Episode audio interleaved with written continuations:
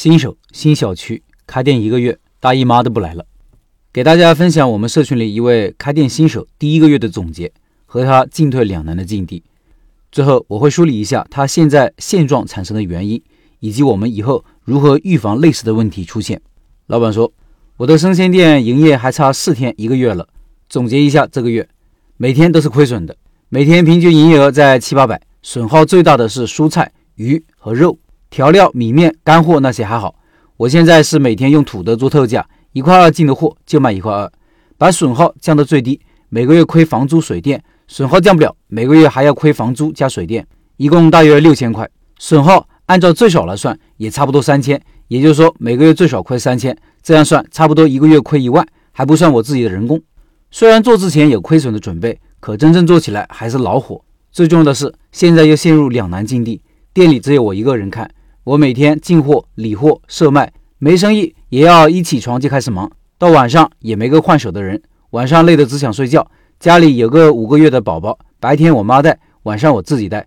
晚上要醒来几次喂奶，所以基本没什么好的睡眠时间。一个月的时候，我黑眼圈特别重，休息不好，头天头晕晕的，身体状况不好，抵抗力差，三天两头感冒，连月经都停止不来了。不光不挣钱，还每个月亏那么多，身体也垮了。老人家比较担心。所以，我妈每天开始数落我了。想请个人开店，可以换换手，可是请人最低三千，那一个月亏损要达到一万二三了。目前这个新社区人流，明年九月份才会多，因为明年九月份这个学校开学是名校，所以买在这里房子的业主大部分是奔着学校来的。但是按照这个亏损，差不多要亏一二十万才能熬到明年九月。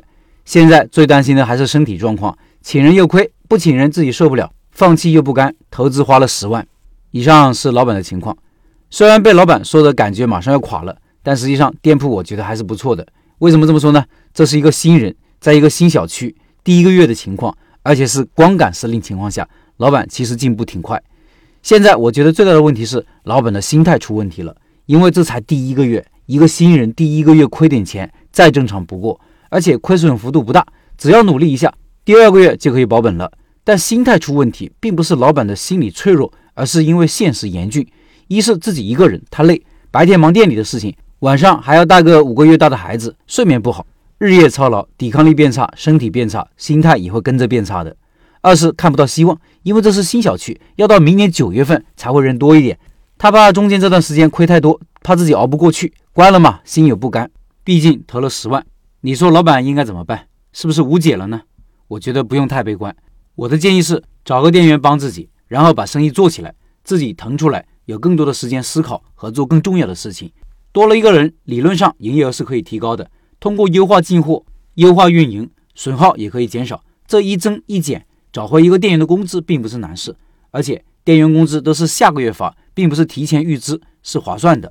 老板的首要目标是保本，就是不亏钱，这是我们心态变好的前提。所以我经常说，选址时一定要算清楚自己的保本营业额是多少，保本营业额容不容易达到。如果容易达到，店铺就不会差。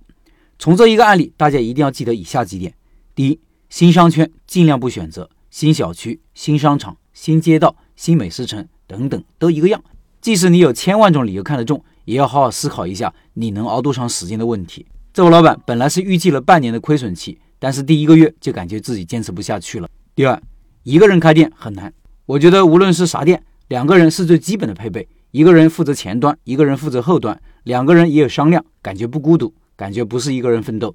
第三，算好账，知道自己的保本营业额是多少。生鲜生意，比如水果、蔬菜、肉类、鱼类等等，都有挺大的损耗，损耗要记得算进去。